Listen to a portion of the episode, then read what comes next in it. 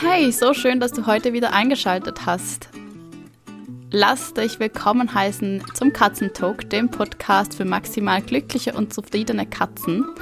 Ich bin Chris, deine Expertin für Katzenbeschäftigung. Ja, und als Katzentrainerin helfe ich Katzeneltern, ihre Samtpfoten geistig und körperlich auszulasten. Ich habe heute ein bisschen eine raue Stimme, ähm, das muss wohl daran liegen, dass ich bei offenem Fenster geschlafen habe und es draußen so richtig schön gewittert und getobt hat. also bitte entschuldige, wenn ich ähm, mich ab und zu räuspere und ein bisschen schniefe. Ja, das Thema von heute ist die Frage, hat deine Katze die Nerven für einen Spaziergang an der Leine? Und dazu möchte ich kurz sagen, dass auch wenn du dir nicht vorstellen kannst, mit deiner Katze spazieren zu gehen, diese Folge unglaublich wertvoll für dich sein kann. Denn ich spreche über ein allgemeingültiges Modell der Emotionen, das auf jegliche Lebenslage der Katze übertragen werden kann. Ich brauche hier einfach den Aufhängerspaziergang, um das in einen sinnvollen Kontext zu bringen. Also, lass uns starten. Hat deine Katze die Nerven für einen Spaziergang an der Leine. Na, was denkst du? Ja, es wird langsam Sommer und ich bin wieder ganz oft mit meinem Kater Louis unterwegs. Wir gehen eigentlich, wenn es das Wetter zulässt, täglich mit Leine und Geschirr spazieren. Und wir lieben diese gemeinsamen Spaziergänge. Also gerade abends ist das für uns fast ein festes Familienritual geworden. Eines ist sicher, ein Katzenspaziergang braucht gute Nerven. Also schnell, schnell und husch, husch geht nicht. Weder für dich noch für deine Katze. Hier ein kleiner Fun Fact, damit du auch ein Bild kriegst, was bei uns zum Beispiel im Moment eine Herausforderung ist auf dem Katzenspaziergang. Und zwar mein kleiner Sohn möchte unbedingt die Leine von Louis in der Hand halten. Und dabei sitzt er meistens auf seinem Dreirad oder steht auf dem Trottinett und wenn er die Leine nicht kriegt, dann sollte er sich am Boden, wie es halt ein Zweijähriger macht. Und ich muss sagen, im Moment kostet das Louis und mich relativ viel Nerven, da einen Weg zu finden, damit wir alle drei glücklich sind. Ja, gäbe es eine Goldmedaille für starke Nerven, dann hätte Louis die auf jeden Fall verdient. Mich erreichen oft Fragen zum Katzenspaziergang und zwar sind es meistens Fragen betreffend des Katzengeschirrs, also welches Geschirr ist das Beste, wie trainiere ich das Geschirr, wie gewöhne ich meine Katze daran, ja und wie bringe ich meine Katze bei, an der Leine zu laufen. Und das sind alles wirklich tolle Fragen und ich bin auch froh, dass die gestellt werden. Ich glaube einfach, man sollte sich noch vorher ein paar Fragen stellen. Und zwar eine davon ist, wie gut kann meine Katze mit Stress umgehen? Denn eines ist so sicher wie das Amen in der Kirche. Deine Katze wird sich draußen ab und zu mal erschrecken. Es gibt Dinge, die kannst du gut kontrollieren und es gibt Dinge, die stehen außer deiner Macht. Und von vielen Dingen wirst du erstmal wahrscheinlich gar keine Ahnung haben, dass sie deine Katze erschrecken werden. Das A und O für eine Katze, mit welcher du draußen spazieren gehst, ist, dass sie sich von einem Schreck ganz schnell wieder erholt und in ihre Mitte zurückfindet. Ich persönlich finde das sich rasch erholen als Beschreibung oft nicht wirklich greifbar und deswegen möchte ich dir heute ein Modell vorstellen, das Emotional Sink, also auf Deutsch das Waschbecken der Emotionen, und ich finde, es ist eine wunderbare Metapher, die dir wirklich ein Bild an die Hand gibt, wie eine Überstimulation negativ oder auch positiv bei deiner Katze entsteht. Ein Beispiel für eine positive Überstimulation, so ein technisches Wort, ist mir erst letzte Woche passiert. Und zwar war ich mit Louis spazieren und auf unserem Spazierweg gibt es eine Hecke, wo er stundenlang schnüffeln könnte. Und dieses Mal war ein kleiner Vogel in der Hecke gefangen und er konnte nicht raus. Louis ist wahnsinnig geschickt und hat das Vögelchen fast gefangen. Also glücklicherweise war er an der Leine, sonst ähm, hätte der kleine Vogel wahrscheinlich nicht überlebt. Und das war für ihn so aufregend, dass es eine ganze Weile gedauert hat, bis er wieder runterkommen konnte und wir weiterlaufen konnten. Aber das war jetzt nicht negativ, sondern das war eigentlich eine positive Überstimulation, weil es ja was, das ihm Spaß gemacht hat und das ihm viel Freude gemacht hat. Ein Beispiel für eine negative Überstimulation ist Angst. Das ist uns auch erst vor kurzem passiert. Ich bin mit Louis auf dem Gehsteig an unserer stark befahrenen Straße entlang gelaufen, also es sind wirklich nur 50 Meter und es war früh am Sonntagmorgen, also eigentlich sollte es da keinen Verkehr haben. Ich habe aber nicht eingerechnet, dass genau um diese Zeit der Bus lang fährt. Ja, Tempo 50. Das war halt ziemlich schwierig. Und auch da brauchte es für Louis einen kleinen Moment, bis er sich wieder gefasst hatte und wir weiterlaufen konnten. Also das ist ein Beispiel für eine negative Überstimulation, getrieben aus Gefühlen der Angst, Unsicherheit, ähm, ja, nicht so schön. Das Modell Emotional Sync wurde von Sarah Heath, ähm, einer Katzenverhaltensforscherin aus England, entwickelt. Und das Schöne an diesem Modell ist, dass es wirklich auf die Erfahrungen mit Katzen beruht und sozusagen wirklich auch die Katze widerspiegelt. Ich finde, eine Katze ist ein sehr komplexes Wesen. Also stell dir vor, jede Katze besitzt ein Waschbecken und in dieses Waschbecken fließen alle Emotionen. Die Form und Größe des Waschbeckens ist von Katze zu Katze ganz unterschiedlich. Es gibt keines, das genau identisch ist mit einem anderen. Und die Größe des Waschbeckens ist abhängig von verschiedenen Faktoren. Erstens es ist abhängig von der Prägungsphase, also dem frühen Kittenalter. Je mehr Dinge die Kitten kennenlernen und dazu positive Gefühle entwickeln, desto größer wird dieses Waschbecken, desto mehr Volumen ähm, bekommt es.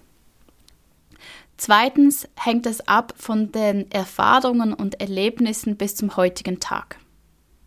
Das ist auch was, das wir uns immer wieder in Erinnerung rufen müssen, auch wenn unsere Katze heute emotional super stabil ist, müssen wir trotzdem wirklich Sorge tragen, denn wenn sie sich morgen total vor etwas erschreckt, dann kann diese emotionale Stabilität auch ins Wankeln geraten.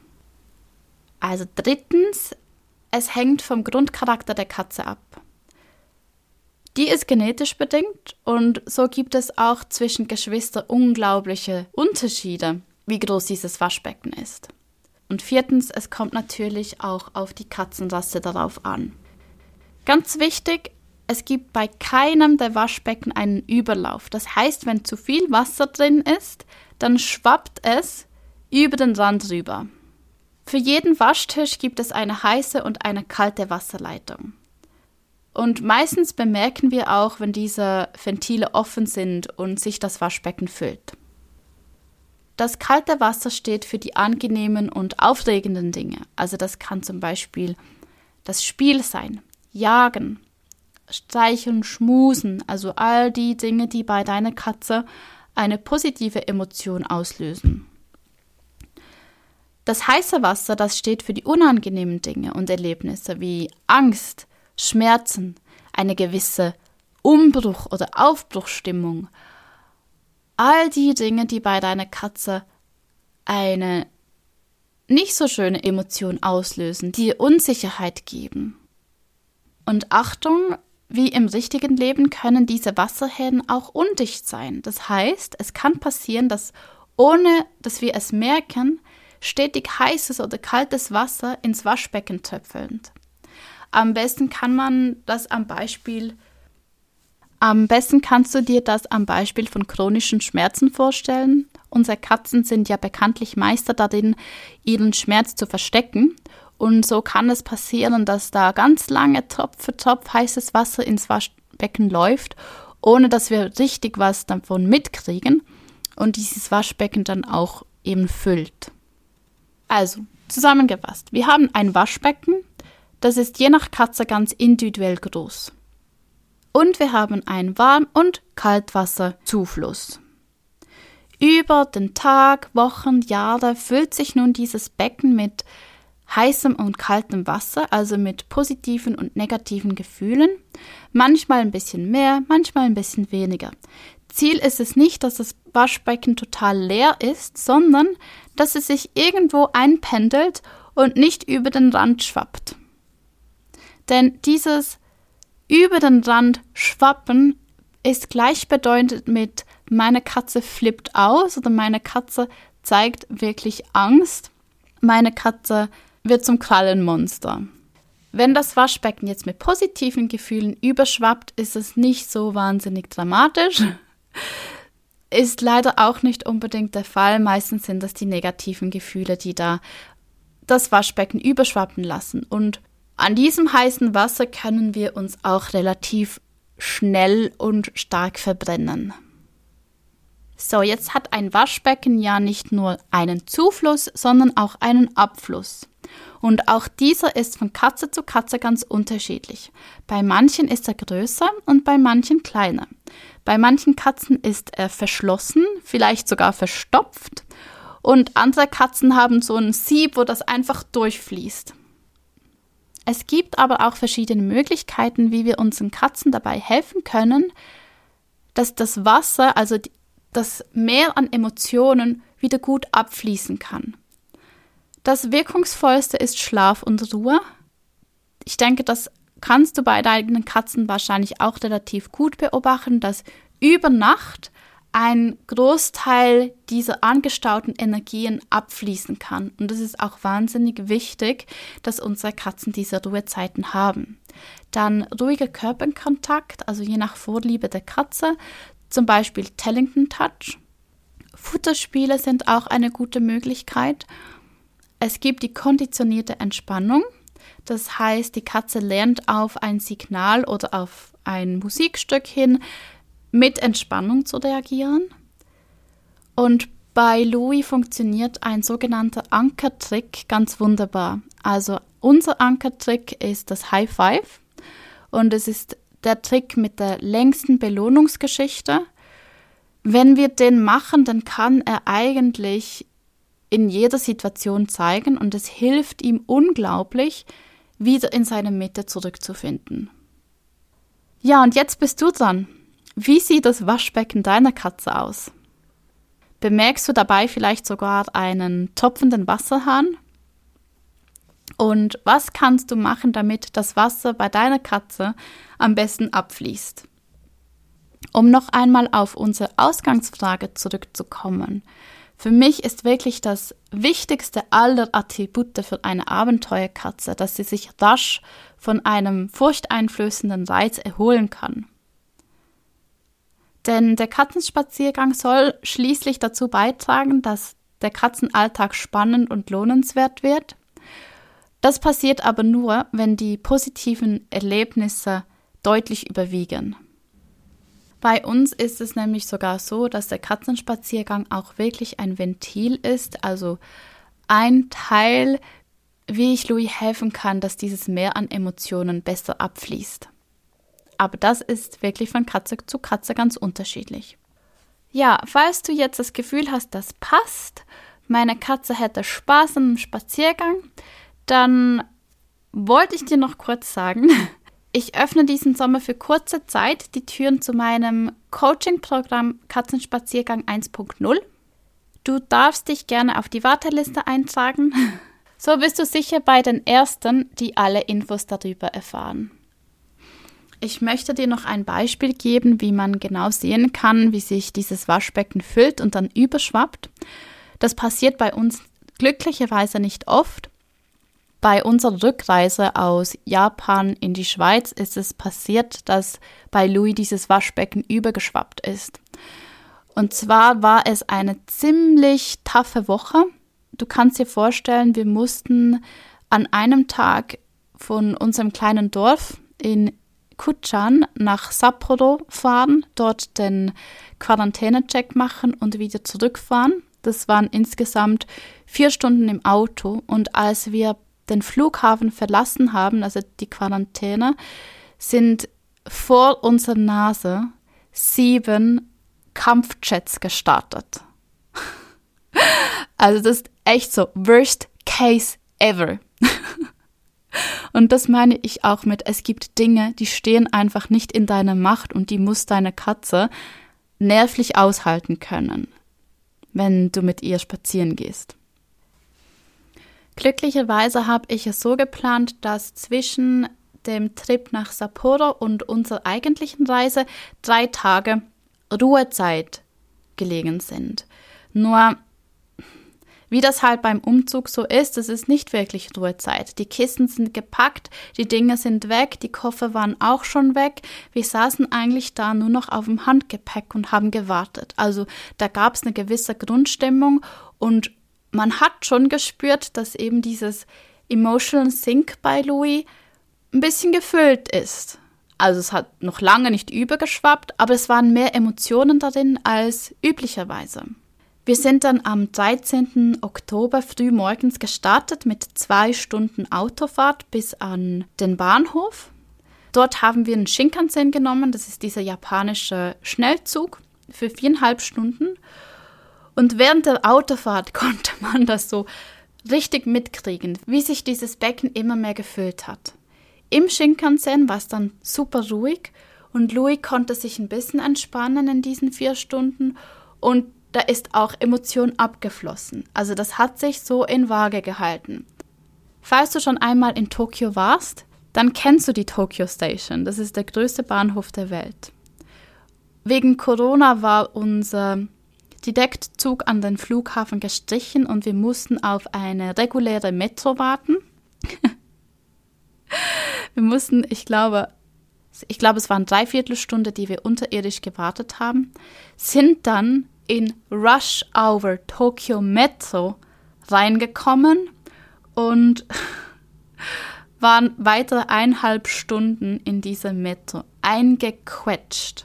Also es, wär, es war Horror für mich und ich kann, ich kann mir nur vorstellen, wie schlimm das für Louis war. Aber es gab einfach keine andere Möglichkeit. Wir mussten da alle zusammen durch. Das war so nicht geplant. Als wir dann am Flughafen Narita angekommen sind, konnte ich Louis nicht ins Hotel nehmen, weil in Tokio, also respektive in Japan, gibt es keine Hotels, die Katzen aufnehmen. Ich glaube, es gab nur das Four Seasons und da hätten Zimmer ein paar tausend Euro pro Nacht gekostet. Ja, Louis musste ins Pet-Hotel. Also, dieses Waschbecken war eigentlich schon voll, das war schon übervoll. Und ich musste Louis ins Pet-Hotel abgeben, an einen Ort, den er nicht kannte, mit fremden Menschen, und ich war weg. Und ich und mein Mann, wir geben Louis eigentlich die Sicherheit. Ich habe immer so das Gefühl, er orientiert sich schon ein Stück weit an uns. Er mag auf Reisen nicht alleine sein. Ich habe ihn abgegeben mit einem ganz unguten Gefühl. Als ich Louis dann am nächsten Morgen um fünf abgeholt habe, war er ein kom komplettes Desaster. Also ich habe ihn noch nie so erlebt. Und ich dachte nur, scheiße, wir haben noch 13 Stunden Flug vor uns. Wie sollen wir das schaffen? Da ich Louis aber ziemlich gut kenne und auch weiß, welche Knöpfe ich drücken muss, damit er wieder runterkommt und in seine Mitte zurückfindet, ist es uns gelungen, das wirklich auch innerhalb von relativ kurzer Zeit zu erreichen. Also wir sind dann alle zusammen eingestiegen ins Flugzeug und er konnte dann auch während diesen 13 Stunden sich wirklich entspannen und so runterkommen, dass wir in Zürich wieder so ein halbvolles Becken hatten. Und ich kann mich noch gut daran erinnern, in der ersten Nacht zu Hause ähm, wir hatten alle Jetlag, weil mein kleiner Sohn hatte auch Jetlag. Der stand dann halt einfach um drei auf und wollte bespaßt werden. Ich bin dann mit ihm ins Wohnzimmer gegangen und da lag Louis auf dem Rücken, Bäuchlein in die Höhe, so als hätte es nie eine Reise gegeben. Und genau diese Möglichkeit, sich eben schnell von Stressoren und, und Situationen zu erholen, die nicht optimal sind, ist für mich ein absolutes Muss, für mit einer Katze zu reisen und auch Orte zu entdecken, die man vorher noch nicht kennt. Ja, das war's zum Emotional Sync und ich hoffe, du hast jetzt ein Bild dazu, wie sich die Emotionen in deiner Katze aufstauen können und auch ein, zwei Möglichkeiten, wie du eben deiner Katze helfen kannst, damit sie wieder besser abfließen. Wir gehen heute wahrscheinlich nicht spazieren, weil es regnet immer noch so doll und das mag Louis so gar nicht. Aber ich hoffe, das Wetter wird bald besser. Aufs Wochenende hat es wieder Sonne gemeldet und dann sind wir wieder draußen anzutreffen. Und ich wünsche dir eine wunderschöne Zeit mit deinen Katzen und wir hören uns nächste Woche. Ach ja, und wenn es bei dir auch so schlechtes Wetter ist und du nicht genau weißt, was du mit deiner Katze unternehmen sollst, ich habe ein kleines Booklet zusammengestellt mit 33 Ideen zur Beschäftigung im Katzenalltag. Das findest du kostenlos auf meiner Webseite, wenn du dich für den Newsletter einträgst. Und ansonsten schau doch einfach auf meinem Instagram-Profil at clicker.cat vorbei. Dort gibt es auch immer ganz viel Inspiration rund um den Katzenalltag und die Katzenbeschäftigung. So, jetzt lasse ich dich gehen und bis nächste Woche. Tschüss!